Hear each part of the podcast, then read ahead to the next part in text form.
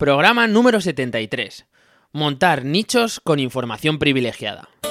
Hola SEO, el primer podcast dedicado al posicionamiento web en buscadores. Todas las semanas un nuevo episodio para contarte lo último en SEO, marketing online y noticias del sector. Posiciona tus proyectos a golpe de podcast.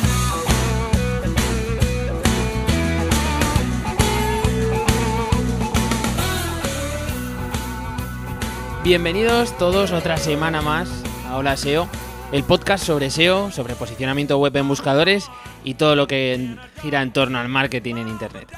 Grandísima semana, súper contento de vuestros correos, vuestros contactos y feliz por la, cantidad de descargas que hubo en el programa anterior.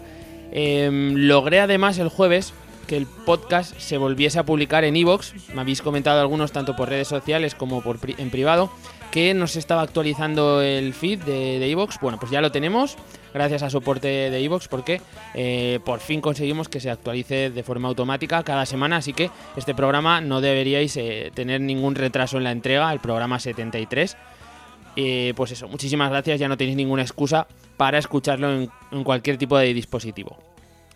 Pero fijaros, hay que seguir adelante, tenemos que seguir con otro programa más, vamos a seguir dando caña al tema del posicionamiento de proyectos y esta semana el tema es muy chulo, eh, no es algo que podamos hacer siempre, ¿vale? Pero sí que si se nos plantea la, ocasión, pues podemos ganar bastante dinero en un tiempo bastante corto. ¿Queréis saber qué es? Bueno, pues vamos antes con nuestro patrocinador. Está claro que si quieres un negocio rentable, tienes que vender pero sobre todo tienes que cobrar. Con billing.net puedes controlar el ciclo de facturación de tu negocio desde el principio hasta el final. Billing.net es una herramienta de facturación online que es totalmente gratuita. ¿Qué vamos a poder hacer con esta herramienta? Bueno, pues Billing.net puedes emitir facturas en cuestión de minutos y tus clientes podrán pagarte con la misma facilidad mediante domiciliación bancaria, tarjeta de crédito incluso también por PayPal. Es un servicio 100% funcional y sobre todo 100% gratuito, sin cuotas, sin compromisos, sin complicaciones y yo os diría sin sorpresas. Desde la experiencia ya sabéis que yo soy freelance y desconocía esta herramienta totalmente. Me ha sorprendido pero un montón. Tiene multitud de opciones y me estoy ahorrando además un, unos 10 euros al mes que antes pagaba a, a, mi anterior sistema de facturación. O sea que es que os lo recomiendo al 200%. Si quieres verlo con tus propios ojos, visitas la URL holaseo.net barra facturación. ¿Vale? Ahí tenéis toda la información sobre, sobre este programa y cómo podéis adaptarlo a, a vuestro uso. Gracias otra vez a nuestros compañeros de billing.net por la confianza. Pero vamos a lo que estáis esperando. Hoy nos vamos a centrar en el posicionamiento de nichos gracias a información privilegiada. Podemos decir que es el nicho del chivatazo. O bueno, algunos estaréis flipando y otros seguramente ya sabréis por dónde van los tiros. Un chivatazo, bueno, todos sabemos lo que es un chivatazo, ¿no? Cuando recibimos eh, una información de forma exclusiva y que, bueno, pues durante algún tiempo esa información no pasa a todo el mundo, no pasa a dominio público. Esto es algo muy habitual. A veces, pues bueno, nos llega determinada información por parte de un conocido, un familiar. Información que normalmente es mera curiosidad. ¿eh? Son comentarios en una sobremesa después de unas cuantas copas de vino, ya sabéis, pues cosas banales que, que no dan para mucho. Pero ¿qué ocurre cuando esa información sí tiene un posible uso? ¿Qué pasaría si gracias a ese pequeño o gran chivatazo pudiéramos generar unos ingresos? Eso es exactamente lo que os quiero contar hoy para que la próxima vez que escuchéis al cuñado de turno con información interesante, pues no te quedes en lo superficial y revises si esa información, bueno, pues puede tener un rendimiento económico. Vamos a ver algunos ejemplos de chivatazos con rendimiento. Y os preguntaréis, bueno, pero esto tiene que ser algo complicado, ¿no? Evidentemente no es algo que te ocurre una vez a la semana, son cosas bueno, pues que te van pasando de, de cuando en cuando, pero que si estás eh, con las orejas bien orientadas y con la mente preparada, bueno, pues eh, no pasarán desapercibidas. Lo mejor yo creo es que os ponga unos ejemplos para que luego vosotros mismos lo, lo desarrolléis y, le deis una vuelta. Ejemplos muy claros. Eh, empezamos. El caso del producto nuevo. Esto seguramente es el caso más obvio. Alguien se entera, pues que un nuevo producto que está dando que hablar en otros países, o simplemente de una novedad que va a salir al mercado, y decide explotarlo eh, en su beneficio. Yo tengo dos ejemplos reales, esto lo he escuchado en, dos ponencias, y eh, uno de ellos es una ponencia que, escuché hace un año, año y pico, y otro es de un otro podcast que, toca este tipo de, temáticas, temáticas de, marketing. El primer ejemplo, el nicho del hoverboard. Bueno, yo no sé si, lo conocéis, no sé si lo conocéis. Em, hace unos 3-4 años nadie sabía nada de esto, que son estos patinetes eh, que con la inclinación, bueno, pues van hacia adelante o hacia atrás. Eh, una de las personas, eh, bastante inteligente, pues decidió montar un pequeño portal en el que analizaba, analizaba y hacía reviews de este tipo de, patinetes. Y aquí, bueno, pues aglutinó muchísima información sobre, estos productos, sobre los precios. ¿Y qué hizo? Bueno, pues contactó con fabricantes y distribuidores que hasta ese momento, pues bueno, en, en España no habían terminado de desembarcar y les propuso trabajar como vendiendo como afiliado, incluso como dropshipper, me creo recordar. Eh, la historia es que esto tuvo un éxito brutal, ya sabéis, esto explotó hace un par de navidades eh, en lo que sería el mercado de regalos navideños. Todos los críos querían uno de estos patinetes y era un producto bastante caro. creo recordar, ahora están sobre los 180-200 euros, pero en su día costaban más de 400. Imaginaros el margen que hay en estos productos y la cantidad de beneficio que se podía llevar en la intermediación diario de turno, ¿no? Cuando esto terminó de eclosionar, cuando realmente se da cuenta el mercado que este producto ya es un, éxito total, bueno, pues aquí aparecen los competidores mucho más potentes como puede ser el Corte Inglés, como puede ser MediaMark, Amazon. Para entonces, bueno, pues esta persona ya había facturado miles de euros en comisiones y bueno, pues ya sabía que se había terminado su negocio y que ahora tocaba pues que eh, los grandes players de, la venta de productos de electrónica hiciesen su, su mercado.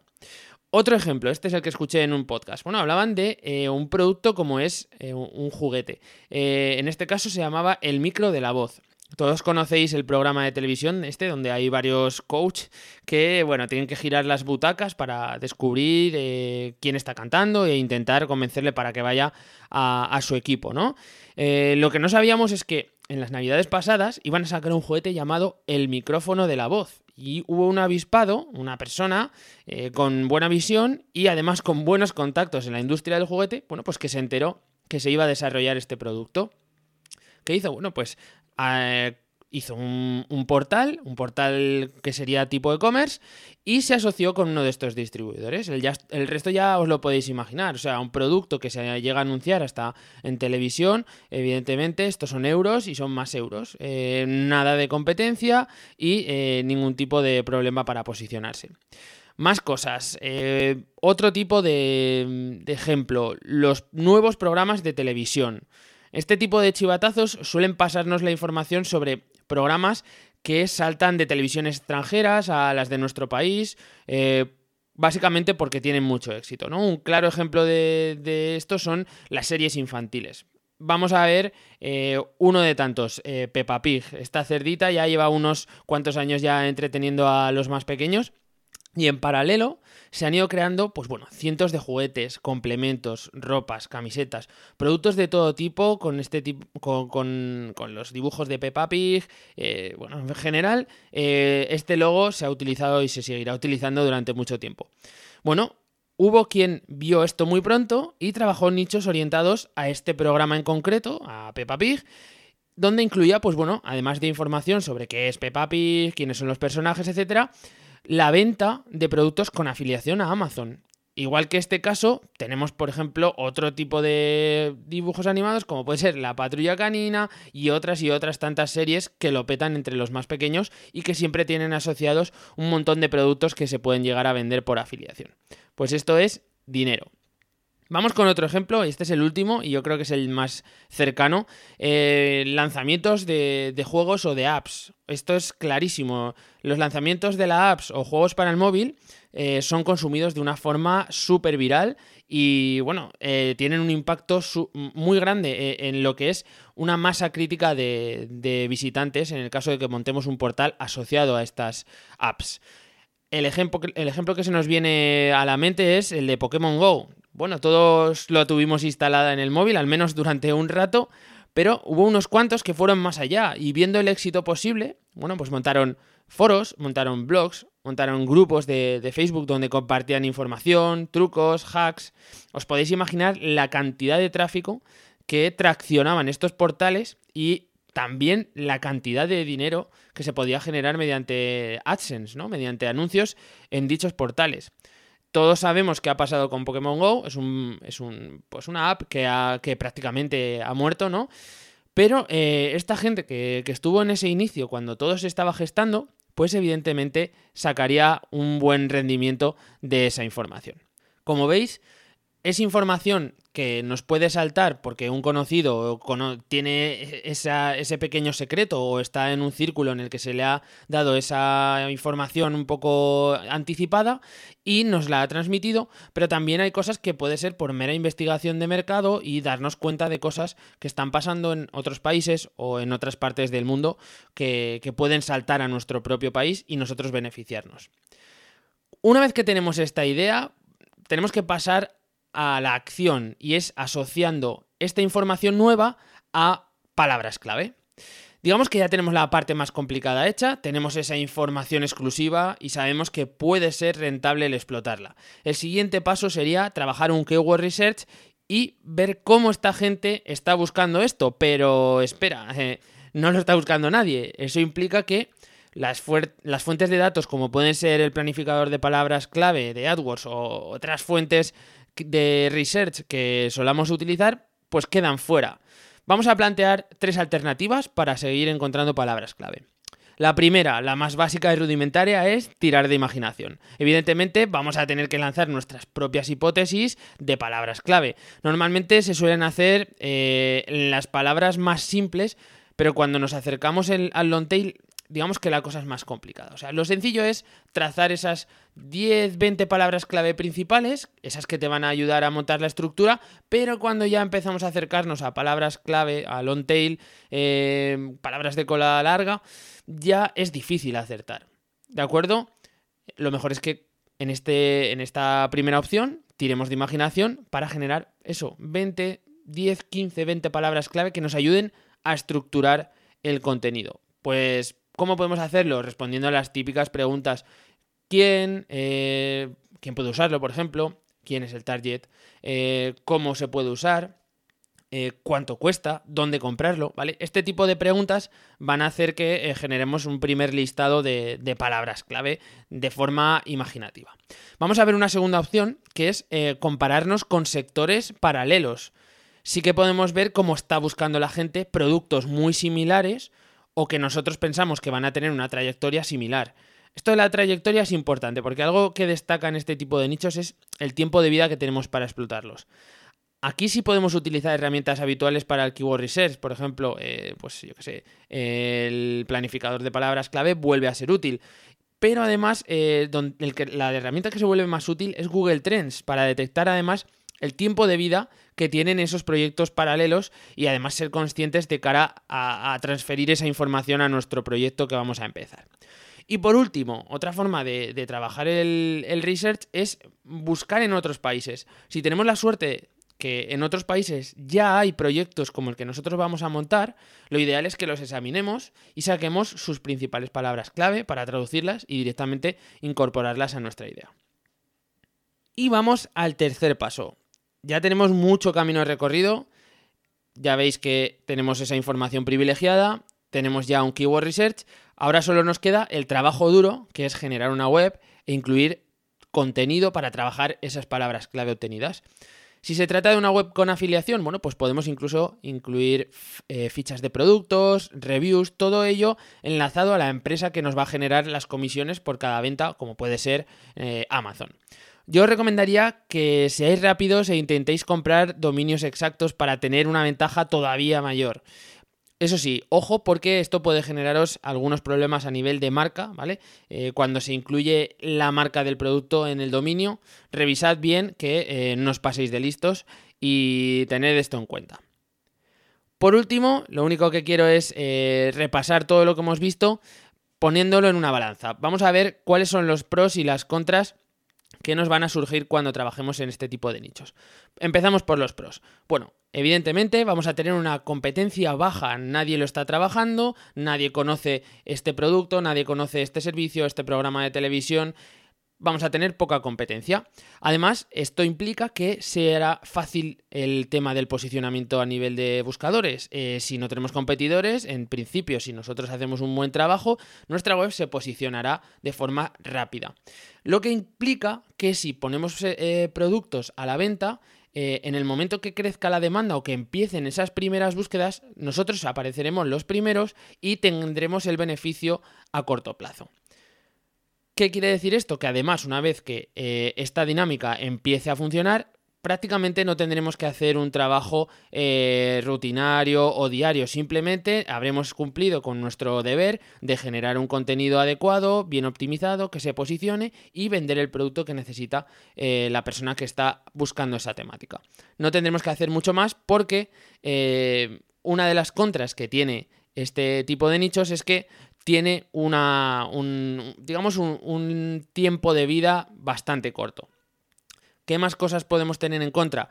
Los problemas con las marcas, eh, esto es algo bastante sensible, si estamos trabajando con, marcas eh, y podemos llegar a competir con ellas a nivel de posicionamiento, puede ser que en algún momento dado nos llamen a nuestra puerta y digan, oye, se, se, terminó lo que se daba, vamos a pediros que, retiréis vuestra web por el tema de que estáis eh, luchando con nuestros términos de marca, etcétera y el riesgo de también que la idea no salga. O sea, podemos tener esa información y que luego, bueno, pues no termine de, de, ser veraz o que no termine de darse o que, bueno, pues salgan muchos competidores al mismo tiempo que nosotros eh, que nos tiren el proyecto para abajo. Finalmente, otro otra de las pegas que vamos a encontrarnos es que enseguida los grandes competidores van a posicionarse. Lo que comentábamos antes, Corte Inglés, Amazon, eh, todo este tipo de portales son grandes, grandes portales que van a digamos, recortarnos esa, ventaja con el paso de los meses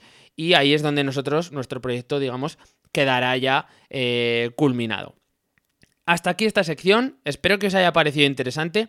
Seguro que a algunos se os está ya ocurriendo más de una idea para montar alguna cosilla con lo, que os he comentado. Si lo probáis, pues me avisáis y eh, ya os comentaré porque yo creo que también voy a lanzar algo de esto. Seguimos. Vamos con la noticia SEO de la semana.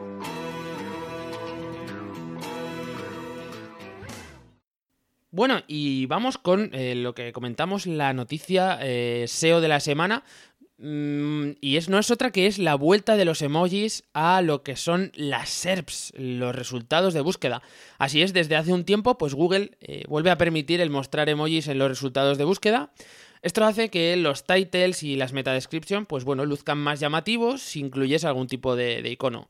Eh, cuando algo es llamativo, normalmente genera un CTR mayor y eso nos beneficia de cara a incrementar las visitas y posiblemente nuestros ranking. No sabemos el tiempo que va a durar este truquito activo. Quizá cuando estés escuchando el programa ya no funcione. Esto es un podcast, es lo que hay. Pero por si las moscas, te dejo los tres simples pasos que necesitas para poder incluirlo en, tus resultados de búsqueda. Yo voy a intentar aplicarlo a eh, la entrada, ya sabéis que siempre viene adjunta a cada uno de los programas. El primero de los pasos, seleccionar el emoji, tan sencillo como eso. Existen muchísimas páginas donde se listan los principales emojis. Te dejo además un par de enlaces en el post para que eh, encuentres rápidamente estos emojis. Segundo paso, una vez que tengamos dicho emoji, lo convertimos a un formato hexadecimal. Puedes ver una captura de cómo se hace y dónde hacerlo también en el post. Y por último, copias esos códigos hexadecimales en las metas, tanto si lo quieres en el meta title como si lo quieres en la meta descripción. Y listo, ya estás metiendo una carga extra a tu CTR. Mi recomendación es que lo pruebes en post o en contenidos que ya, que ya tengas posicionados, pero que no sean los principales posts que te traen tráfico a la web, ¿vale? De esta forma, bueno, pues evitas que si eh, por algún motivo afecta de forma negativa, no estés afectando de forma negativa a tu mejor post, sino que eh, sea pues a uno de los medianos que quieres eh, pues hacer pruebas revisas el funcionamiento de esta estrategia durante unas semanas y decides si luego lo puedes aplicar a estos posts que te dan más tráfico.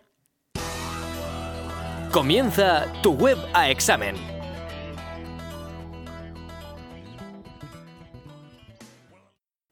Y entramos en el último tramo del programa, el análisis de alguna de vuestras webs. Hoy vamos a analizar una web que me manda Isaac Hernández y me ha molado mucho porque me ha dejado la petición en la zona de valoraciones de iTunes. Perfecto. Creo que vamos a hacerlo así a partir de ahora. Si queréis que analice vuestra web en directo, me lo dejáis en las valoraciones de iTunes, ¿vale? Eh, o si queréis desde iVoox, pues en los comentarios de iVoox. Y así nos ayudamos mutuamente. Vosotros me dais una valoración donde me incluís eh, vuestra web para el análisis. Vamos con la web del oyente, en este caso es isaachernández.es, una web de marca personal y en la que trabaja temas de marketing y comunicación en el área política. Ya de entrada te digo, Isaac, que este nicho eh, es muy curioso, ¿vale? Es una temática bueno, puede pasar así desapercibida para la mayoría, pero que sin duda tiene un impacto brutal en la sociedad. Básicamente lo podemos asemejar o traducir como el marketing que necesitan los políticos para llegar a donde quieren llegar o para que les compremos directamente. Entrando a navegar por la web, veo que la verdad la has tratado con mimo, le has dado, eh, bueno, pues un, buen trato. Eh, tienes bien realizada la estructura, separando lo que son la parte de servicios y la parte de información, que básicamente eh, es un podcast, enhorabuena, y un blog. Te digo enhorabuena porque el hecho de plantearse montar un programa como este es una auténtica locura y el llevarlo a cabo es para, para darte la enhorabuena. Perfecto, esto está correcto. Recuerda siempre, Isaac, que hay que intentar que los contenidos que forman parte de la información, que estarán en el blog o en el podcast, no choquen con los del área de servicios. Esto es fundamental. Sí que te recomendaría que trabajases más a nivel de desarrollo en las páginas de servicio, ¿vale? Por ejemplo, para acceder a la página en la que detallas eh, tus servicios que realizas como asesoría y consultoría de marketing, político, la navegación no es muy clara, ¿vale? La navegación no me da la sensación que voy a llegar a una, web, a una URL donde se traten servicios, sino que da la sensación que vas a llegar a una URL donde se explica qué es el marketing político. Yo le daría una vuelta de tuerca para dejarlo un pelín más claro. Además, a nivel de, optimización, el title no termina de estar muy orientado al término del servicio. Eh, ahora mismo tienes el title que muestra marketing político barra Isaac Hernández. Yo aquí metería alguna palabra que enfoque la optimización hacia el servicio, ¿vale? Porque si no queda muy abierto. Palabras como servicio, asesoría, consultoría, especialista. Esto puede hacer que, se ajuste la, la orientación. Hecho en falta también más contenido en las páginas principales, como pueden ser en la home, que, cuenta con poquito texto. La página de servicios, eh, tanto en la, de comunicación como en la de marketing político, yo metería más texto, ¿vale? Metería más texto describiendo cada uno de esos puntos que, forman parte del servicio. Y además se me ocurre que un formulario en estas páginas de servicio podría irte muy bien de cara a subirte el número de contactos, ¿vale? Haz algún test y, y revísalo. Más cositas, a nivel de on-page, bueno, pues no hay mucho. He visto que tienes la etiqueta H1 para, el logo. No es una cosa que, yo te pueda recomendar porque empiezas a tener H1 duplicados en, todas las páginas. Y también veo que estás utilizando, bueno, pues las carpetas de fecha en las URLs de los posts. A mí es una cosa que personalmente no, no me gusta, pero bueno, no, no es un gran inconveniente a nivel de SEO. En general, eh, todo correcto a nivel de plataforma y te diría que bueno, que sigas publicando contenido poco a poco. Esto ya sabes que es una carrera de fondo y que irá creciendo el proyecto, no me cabe ninguna duda. Muchísimas gracias por, mandarme tu web, Isaac, y también muchísimas gracias por la valoración en, iTunes. Síguenos en Facebook en facebook.com barra holaseo.net o en Instagram holaseo barra baja net. Bueno, y hasta aquí el programa de hoy. Antes de irme, quiero recomendar que os paséis por el blog de billing.net porque ya sabéis que no solo os van a ayudar a generar vuestras facturas de forma gratuita, además tienen una cantidad brutal de posts súper interesantes. Hoy os recomiendo uno que me ha parecido especialmente importante, contabilidad para autónomos, una buena base para que conozcamos algunos aspectos que son fundamentales de la contabilidad. Yo me lo he tenido que mirar unas cuantas veces y la verdad es que estoy contento de haberlo hecho. Y ahora sí, me despido. Muchísimas gracias a todos otra semana más. Si os ha gustado el programa, ya sabéis, una valoración de 5 estrellas en iTunes me va a hacer que siga creciendo poco a poco. Y si me escuchas desde iVoox, que ahora ya me consta que es algo habitual, me dejas un like y un comentario. Esto siempre me hace crecer. Un abrazo fuerte para todos y nos escuchamos en el próximo episodio.